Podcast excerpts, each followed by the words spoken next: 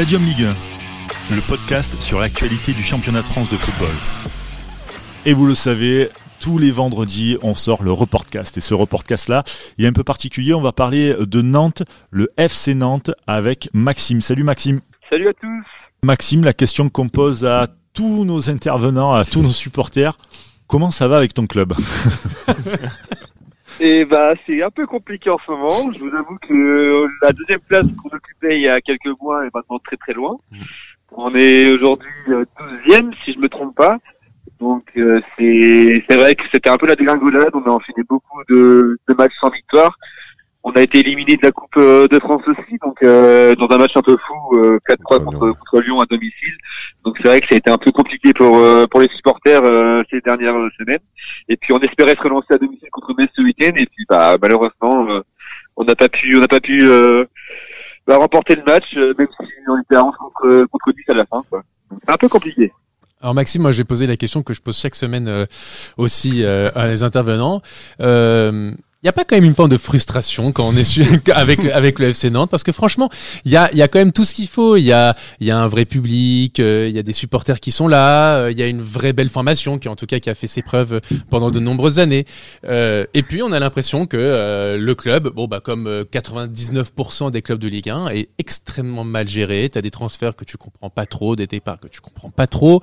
Euh, et le problème c'est qu'aujourd'hui Nantes végète à une dans le dans le dans le ventre mou. Ils sont 12e, il me semble, euh, à l'instant où on parle. Euh, c'est pas, il n'y a pas, je te dis, une forme de quand même de, frustration parce que tu sais qu'on on sent que ça, ça peut vraiment le faire, mais ça le fait pas. Bah, une forme de frustration, oui. Et maintenant, j'ai envie de dire, euh, avec Valdemar Kita, ça fait plus d'une dizaine d'années qu'on connaît ça. J'ai envie de dire, on a connu la Ligue 2 euh, pendant plusieurs, bah, pendant ces dernières saisons, on avait un petit peu un, une petite période d'espoir dans la saison où où généralement on débute assez bien, on est toujours dans le top 6 et finalement on finit par dégringoler dans le dans le ventre mou. Et c'est vrai qu'on a eu aussi euh, l'espoir Ranieri euh, il y a maintenant deux trois ans. Euh, on pensait que avec lui l'Europe serait possible parce que de toute façon la seule chose que les supporters aujourd'hui attendent, c'est de retrouver l'Europe, retrouver des sensations européennes. Et, et c'est vrai que malgré tout, chaque saison se suivent et puis chaque saison se ressemble surtout. Donc, euh, mais malheureusement aujourd'hui il n'y a plus vraiment de surprise. Les supporters sont vraiment très en conflit avec la direction. C'est ça change pas. Chaque année euh, les tensions montent parce que de toute façon euh, on sent que les objectifs qui sont un petit peu annoncés au début de au début de la saison, bah ils sont pas vraiment respectés. On a pourtant un effectif qui est pas si mauvais que ça. Je pense que, bah, moi, à mon sens, on avait, on avait un effectif cette saison de, bon, la saison n'est pas terminée, mais on avait, on a un effectif de, de première partie de tableau mais euh, il manque toujours ce petit quelque chose, on a toujours les mêmes défaillances. Finalement, chaque saison, on a les mêmes défaillances. Les, les, entraîneurs se changent beaucoup. Euh, à Nantes, on a, allez, je pense qu'on en a connu une bonne quinzaine euh, sur dix ans, ce qui est énorme. Euh, 15 entraîneurs, euh, il n'y a pas de continuité finalement. Et puis surtout, il y a beaucoup de disparités dans les qualités de, des entraîneurs. on Bah. a eu Concesao, Ouais, on a eu dire. Ranieri, ça pouvait encore aller. Valdemar Puis, Kita. Mais j'ai- oh non, mais Ouais. j'ai- c'est ce que c'est ce que j'allais dire justement, Maxime. Les derniers entraîneurs quand même, il y a eu Conte Sao. Aujourd'hui, il est à Porto. euh, il marche quand même assez bien. Ouais, après, il est parti à Porto parce que c'était son rêve Non, aussi. bien sûr. Ranieri, mais c'était un c'était un bon entraîneur. Ranieri, il vient, il venait de bon une expérience un petit peu di- délicate juste avant, mais Conflit Leicester, le- c'était la direction. voilà, Leicester, c'était c'était pas mal euh, C'était avant. Fulham, son club avant. Ouais, exactement, qu'il a pas réussi à maintenir. Bon, il y a eu Vaïd, là, il y a Gourcuff. Il y a quand même des bons entraîneurs. Pourquoi ça marche pas? Pourquoi vous arrivez pas à faire top 5 euh, alors que finalement les entraîneurs, enfin, je, pense pas que quand tu prends un entraîneur au départ, quand tu vas chercher contre Sao, bon, en plus vous êtes en délicatesse sur cette saison-là, Mm. ou même Gourcuff, tu lui dis, écoute, euh, on veut être euh, soit 11e, soit 12e, mais euh, Si ça change pas, je pense que déjà la première chose, c'est au niveau de la direction que ça, ça bloque parce que déjà il faut savoir qu'on n'a pas de cellule de recrutement à Nantes, on en a, on en a pas du tout. Donc c'est simple, ceux qui font le recrutement, c'est le président et son fils, Hmm. pas un réseau d'agents. Ils contactent des agents qui sont aujourd'hui, qui ont aujourd'hui euh, quelques histoires euh, derrière eux. Je pense notamment à Mogi Baya, qui, qui est aujourd'hui un peu le, le directeur officieux du FC Nantes. Il est, euh, c'est un agent qui est très reconnu en Belgique, pas seulement par euh, ses transferts, mais aussi par euh, un peu ses, ses magouilles. Et le problème, c'est que en fait, le, le- le- l'entraîneur n'a pas grand-chose à dire sur le recrutement. C'est pas, c'est pas lui qui va s'occuper du, du recrutement. Et en fait, les, les choses vont se tendre entre les, les entraîneurs et la direction. Ça a été le cas avec euh, avec Ranieri, qui c'est pour ça qu'il n'est pas resté plus longtemps, parce que malgré tout, si on laissait plus de deux ans un, un entraîneur, je pense à Derrière Zakarian qui est resté le plus longtemps ces dernières années, c'est le Mm. coach qui est resté le plus longtemps à Nantes, ça a un petit peu pris.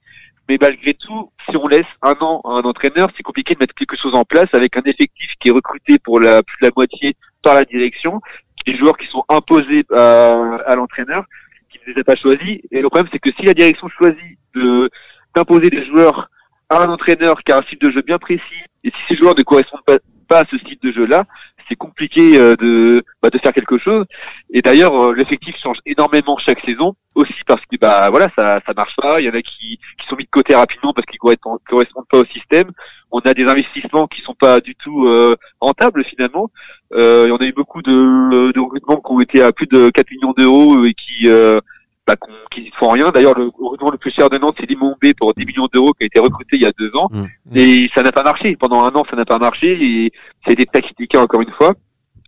Donc si ça marche pas, si ça marche pas, je pense que c'est notamment à cause de l'effectif euh, qui change beaucoup et d'une euh, d'un entraîneur qui n'a pas assez de liberté pour euh, pour construire son effectif, pour construire son son jeu et, euh, et voilà parce que finalement si Nantes avait un fond de jeu finalement, si Nantes avait quelque chose à montrer sur le terrain, euh, il y aurait pas autant de de, de, de contestations. Le problème c'est que en plus des résultats qui sont qui varient beaucoup, un coup on, on enchaîne de vraiment une bonne période, un coup bah, comme en ce moment on dégringole au classement. Le problème c'est qu'il n'y a pas de fond de jeu. Il y a voilà on entre guillemets on s'ennuie devant devant les matchs de Mm. Nantes et et voilà c'est Il n'y a rien pour satisfaire, Ouais. quoi. Tu Mais- peux même enlever les guillemets. Bah, voilà, c'est compliqué ouais. Mais- C'est un peu compliqué. Donc euh, bon. Comment, com- comment tu, tu expliques justement le- le fait que Valdemar Kita arrive à Nantes à l'époque, détruit en quelque sorte le pas le jeu nantais, mais justement l'identité nantaise. Aujourd'hui, l'identité nantaise, elle se fait à travers les supporters et ça se voit. Mais euh, par le club, justement, il y, a un- y a un décalage par rapport à ça. Et, moi, je, suis vraiment étonné à ce que Valdemar Kita aujourd'hui ne, ne joue pas en fait de cette identité nantaise qui était justement sublime euh, à l'époque des années 2000. Mais faut savoir la faire, ça. Oui, Pas mais Tout le monde peut le faire. Bien sûr, mais il, pourrait jouer de ça, quoi. C'est c'est ça en fait. Le, il a justement, il, il a un instrument qui est vraiment magnifique. C'est-à-dire que Nantes a un, un vrai passé dans le football, un vrai passé au sein de, du football français. En termes de jeu, c'est le- si on doit parler en France de termes de jeu, c'est Nantes, Oui, exactement. Le jeu à la nantaise, tu vois. bien sûr. Mais alors, comment ça se fait que Valdemar Kita, justement, euh, bah, il dé- détruise un petit peu cette, cette Ça identité commence nantaise, à quoi. dater quand même le jeu à la nantaise. Hein. Oui, non, mais ça commence à dater. Mais quand il est arrivé, tu vois, genre, euh, il a tout de suite posé justement ses joueurs. Moi, je me rappelle, il avait recruté des joueurs, euh, bah, des gros joueurs en plus. Hein. C'était pas des joueurs, de, c'était pas n'importe qui non plus. Mais il a complètement, pour moi, cassé Bah, l'identité nantaise, quoi. après, Maxime, je sais pas si tu seras d'accord avec moi, mais les années juste avant que juste avant qu'il arrive, elles sont déjà très difficiles et il y a plus trop trop de jeux à la il arrive quand en 2007 à peu près? 2007 ou 2008, ouais. Même avant, oui, c'est, Ouais. ça a été compliqué avant, ça a été compliqué avec Dassault, ça a été compliqué avant Kita. Le, le club de, entre guillemets, ne connaît pas la galère depuis, 2001. depuis, depuis qu'il est suivi Valdemar Kita Mm. et, il- ça a été après l'année du titre, ça a été très, très compliqué. Et, et voilà, ma- maintenant, euh, ce qui, à mon avis, ce qui, enfin, de toute façon, Valdemar Kita, quand il est arrivé à Nantes, c'était un, c'était un businessman qui n'avait rien à voir avec le football. Il est arrivé parce qu'il considère que le FC Nantes était une entreprise, pas forcément un club de football. Et il a voulu construire quelque chose avec ses qualités de, de businessman. Et euh, il a intégré ensuite son fils, qui du coup a pris un peu entre guillemets le, le rôle de directeur sportif. Et surtout, ils ont amené un petit peu les- les- leur réseau d'agents, qui n'a rien à voir avec le FC Nantes. Et le problème étant aussi que finalement, euh, Valdemar Kita s'est mis à dos beaucoup d'anciennes gloires du FC Nantes. Je pense à Landreau, qui ne veut pas Ouais. parler de Valdemar Kita ni du FC Nantes tant que ce sera Valdemar Kita à la, à la tête du club. Mais c'est pas, il n'y a pas que lui. Il y a, il y a beaucoup d'anciens joueurs, anciennes gloires qui auraient pu euh, assurer un rôle dans le club et entre guillemets euh, rappeler un peu la- l'époque où il y avait le jeu nantaise qui aujourd'hui n'existe plus de toute façon, en tout cas pas à Nantes. Et, euh, et voilà, c'est, je pense que les, le passé de saison, Valdemar Kita, entre guillemets, il s'en fout en fait. Si lui, euh, il veut construire quelque chose. Parce qu'à la base, Valdemar Kita est quand même un adepte, un adepte du, du Mm. beau football. Il le répète. Il, lui, ce qu'il aimerait, c'est avoir un accident qui joue bien, qui soit européen. Voilà. Mais Alors pourquoi il laisse pas ses entraîneurs Enfin, pff, Non, mais je pense qu'il y a un problème d'argent aussi, parce que c'est son argent, il investit pas Ouais. énormément. Oui, mais le- la famille Kita, entre guillemets, a toujours voulu avoir le monopole sur tout. Et, et Mm. ça, euh, dans toutes les interviews que vous verrez de Valdemar Kita, vous entendrez beaucoup parler de lui et de, du monopole qui- qu'il a. Et de toute façon, on- même si aujourd'hui René Girard peut dirait la même chose, Michel Darvakian dirait la même chose, on leur a pas laissé les moyens de, de faire ce qu'ils voulaient faire puisque ils ont toujours voulu avoir le monopole. Pendant quelques mois, va peut-être leur laisser l'espoir de leur, de, entre guillemets, dire oui, voilà, euh, vous avez, vous pouvez dire votre, vous avez votre, votre, mot à dire sur le recrutement, par exemple. Mais les, il suffit d'attendre un mercato ou deux mercato et les choses se tentent parce que, bah, ils ont pas, ils ont fait finalement ce, mono, cette, euh, ce mot à dire, ils l'ont plus euh, quelques mois après, quoi. C'est ça qui, qui à mon avis, euh, de toute façon, repousse beaucoup d'entraîneurs. Et finalement, le seul qui avait, qui avait, si j'ai envie de dire, le pouvoir de faire changer, de faire changer ça, sinon ça a été Sergio Conceição, mais finalement, bah, il est parti à Porto.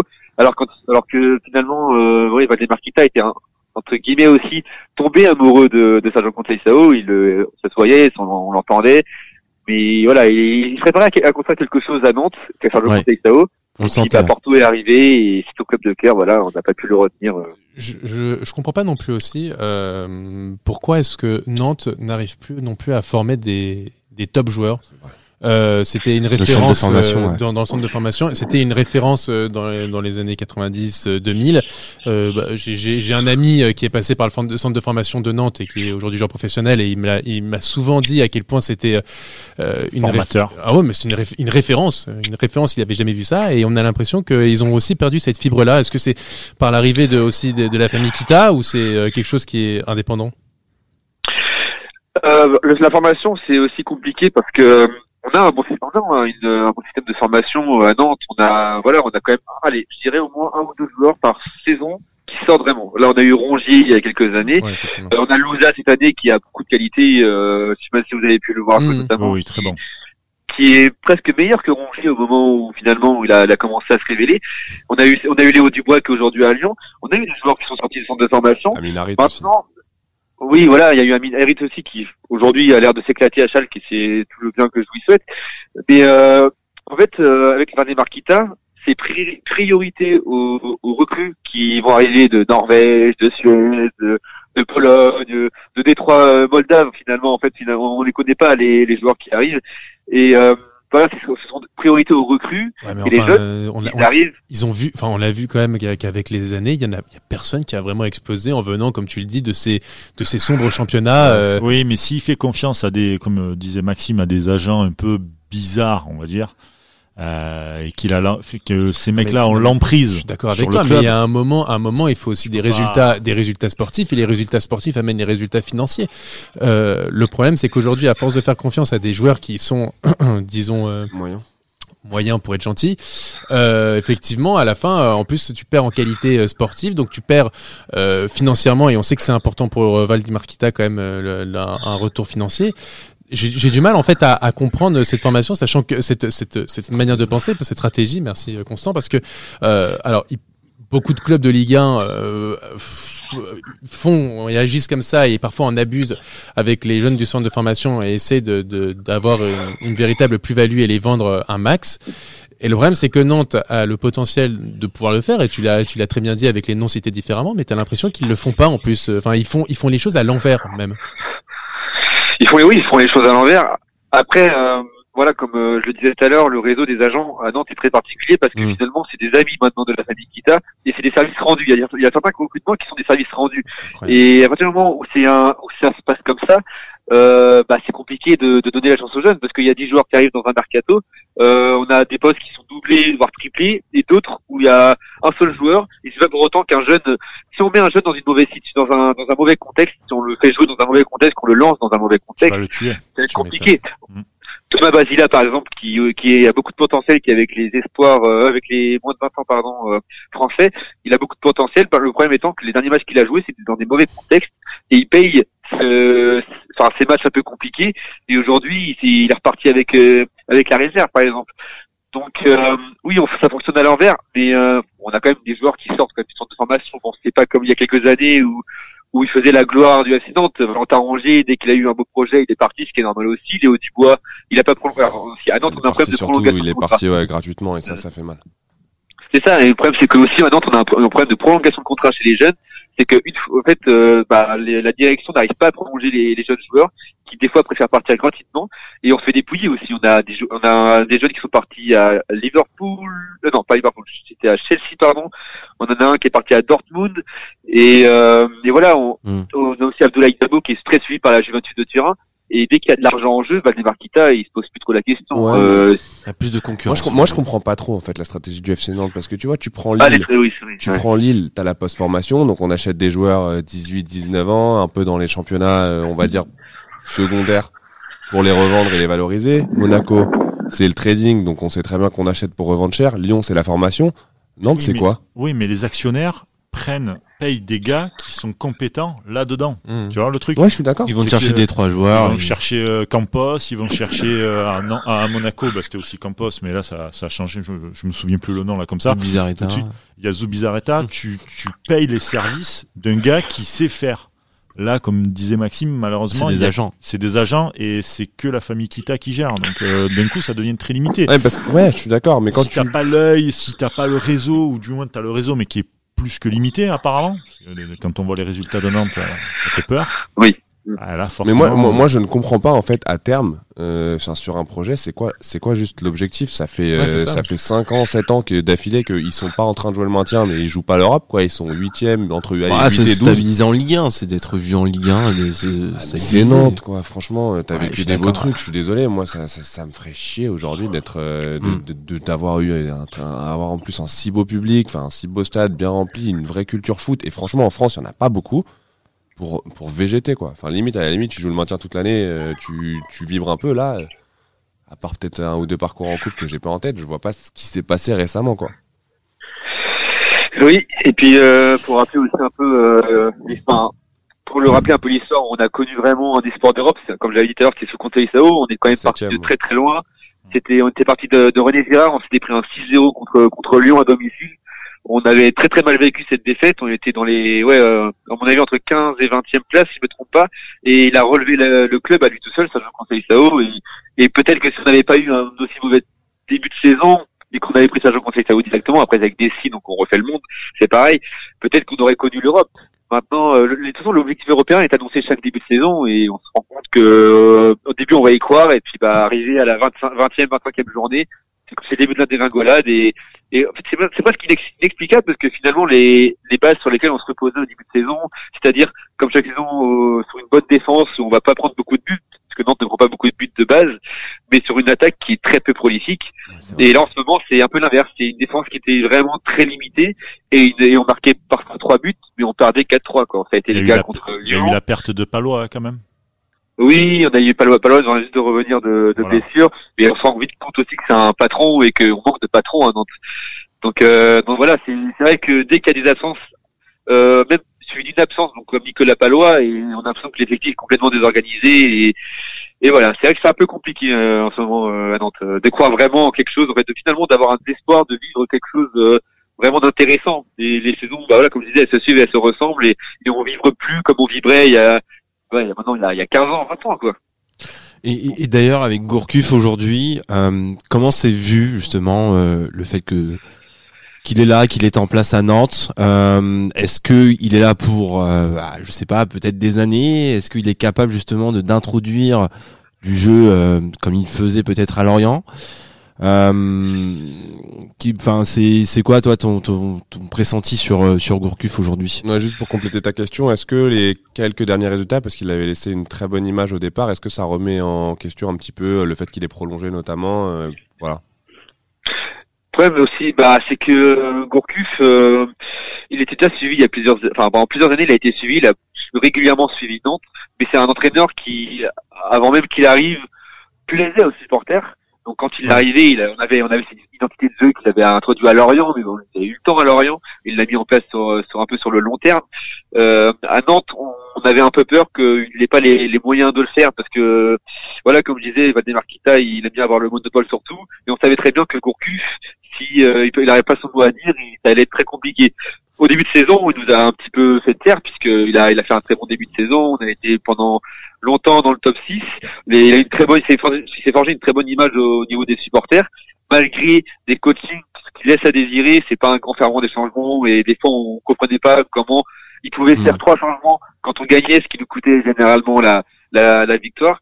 Et euh, pendant qu'on, par exemple, un, un exemple quand voilà, contre qui c'était, contre Mai, je crois, on gagnait, euh, on gagnait en tout cas 2-1 si je me trompe pas. Et il fait euh, trois changements et finalement on termine à 3-3 alors qu'on a fait vers le match 3-2. Euh, et dans d'autres matchs où on, perdait, où on gagnait, il, il fait euh, dans d'autres matchs où on perdait, pardon, il fait trois changements qui sont pas forcément nécessaires et finalement le match on, on le perd. Donc euh, il a été forgé une bonne image au début de saison qui a été un petit peu donc un peu bafoué par ses par ses coachings un peu un peu bizarres. Mais finalement, quand ça commence à mal aller au au niveau des résultats, c'est pas à l'entraîneur qu'on s'y prend, c'est à la direction parce que on se dit bah voilà euh, finalement Gourcuff est-ce qu'il a vraiment eu son mot à dire sur les derniers mercato comme euh, ça a été le cas pour les autres entraîneurs? Et, et on se dit que finalement euh, le prochain mercato bah ce sera pareil ça va se tendre et, et on va perdre notre entraîneur comme ça a été le cas de pour Baïd aussi qui est parti euh, euh, énervé euh, du Nantes alors que club de cœur et qui était prêt à faire beaucoup pour le pour le club. Ça s'est tendu au niveau de recrutement. De toute façon, à chaque mercato, on s'attend à ce que à ce que finalement ça, ça déraille complètement entre le l'entraîneur, le staff et, et, la direction. Et euh, voilà, maintenant, est-ce qu'on peut dire que l'image de Gourcuff a changé? Moi, je dirais que non. Euh, je crois que la confiance des supporters, elle est quand même euh, envers le staff, envers les joueurs. C'est vraiment contre la direction que que c'est que c'est tendu Ouais, quoi. C'est vraiment ciblé quoi. Voilà, c'est c'est c'est- c'est ciblé. Et, euh, et de toute façon, dès que ça va mal dans ce club, à part sur Rodi Gérard, où Rodi Gérard a vraiment été euh, très critiqué. Ah, il a de fait son arrivée, l'unanimité, de toute façon. voilà. Contre donc, lui, mais- c'était un peu. euh, Bah oui, bon, on avait un peu son bon parcours contre Mont- euh, avec euh, avec Montpellier, mais voilà, Rodi Gérard ne faisait pas arriver à son arrivée. On n'est pas, voilà, tous les supporters sont d'accord euh, sur ça. Mais, mais Gourcuff, c'est différent parce que vraiment Gourcuff avait quand même un projet de jeu et on s'ennuie euh, à Nantes euh, depuis des années. On s'ennuie. On a des, à part ce Conseil Sao, on a eu longtemps des un fond de jeu inexistant et on s'est dit bah voilà, on avait quand même de la qualité cette saison avec des Moses Simon, euh, on a Ludovic Blas, on a des joueurs de foot, on a Ibrahim Louza aussi qui sont des centres de formation. Ouais. Mais, mais voilà, c'est, on sent quand même qu'il a du mal à mettre son, son jeu en place. euh, pour des raisons, euh, peut-être que c'est avec euh, la direction que ça passe pas, ou peut-être que son système ne correspond pas aux joueurs qu'on lui a posés. Mais, mais voilà, hein, de toute façon, je pense que les supporters, si Gourcuff reste cet été, on lui laissera le temps, peu importe si on termine dans le ventre mou euh, ou, ou même 14e. Euh, est quand même arrivé tard l'été dernier, il faut pas l'oublier. Euh, Vaïd, il est parti avant le premier avant le premier match amical, si je me trompe pas. Donc il restait même pas un mois de mercato et c'est un peu compliqué de, de construire un effectif euh, pour la saison dans ces cas-là. Surtout sans Donc, faire sa euh, propre préparation quoi. Moi, je suis très très curieux Ouais. de voir ce qui va se passer cet été. Est-ce qu'on va Voilà. tenir sa confiance et euh, et recruter, enfin vraiment, le- typiquement le genre de joueurs qui seront recrutés. Est-ce que ça va être du Kita ou est-ce que ça va être du Gourcuff qui en même temps qui a un an de contrat? Très curieux. On verra. Ah bon. Ouais. Et puis on a, on a en plus à noter aussi qu'on avait une cellule de recrutement qui avait été forgée euh, l'été dernier et qui vient juste d'être destituée. Donc euh, on se demande, si, enfin certains se demandent en tout cas si c'est pas parce que Gourcuff aimerait créer sa cellule de, de recrutement à Nantes, ce que l'on espère tous. Mais bon, ça c'est un sujet un peu encore un peu un peu tendu pour l'instant. Eh ben on croise les doigts en tout cas pour euh, pour l'FC Nantes. Euh, je rappelle aussi tiens que tu euh, tu as fondé un blog, un site internet qui s'appelle Maison Jaune, c'est ça? Oui, c'est ça, oui, une association, ouais, euh, qui se base sur un site internet, ouais. OK, maisonjaune.org, c'est ça? Oui, c'est bien ça, ouais. Et sur euh, sur Twitter évidemment.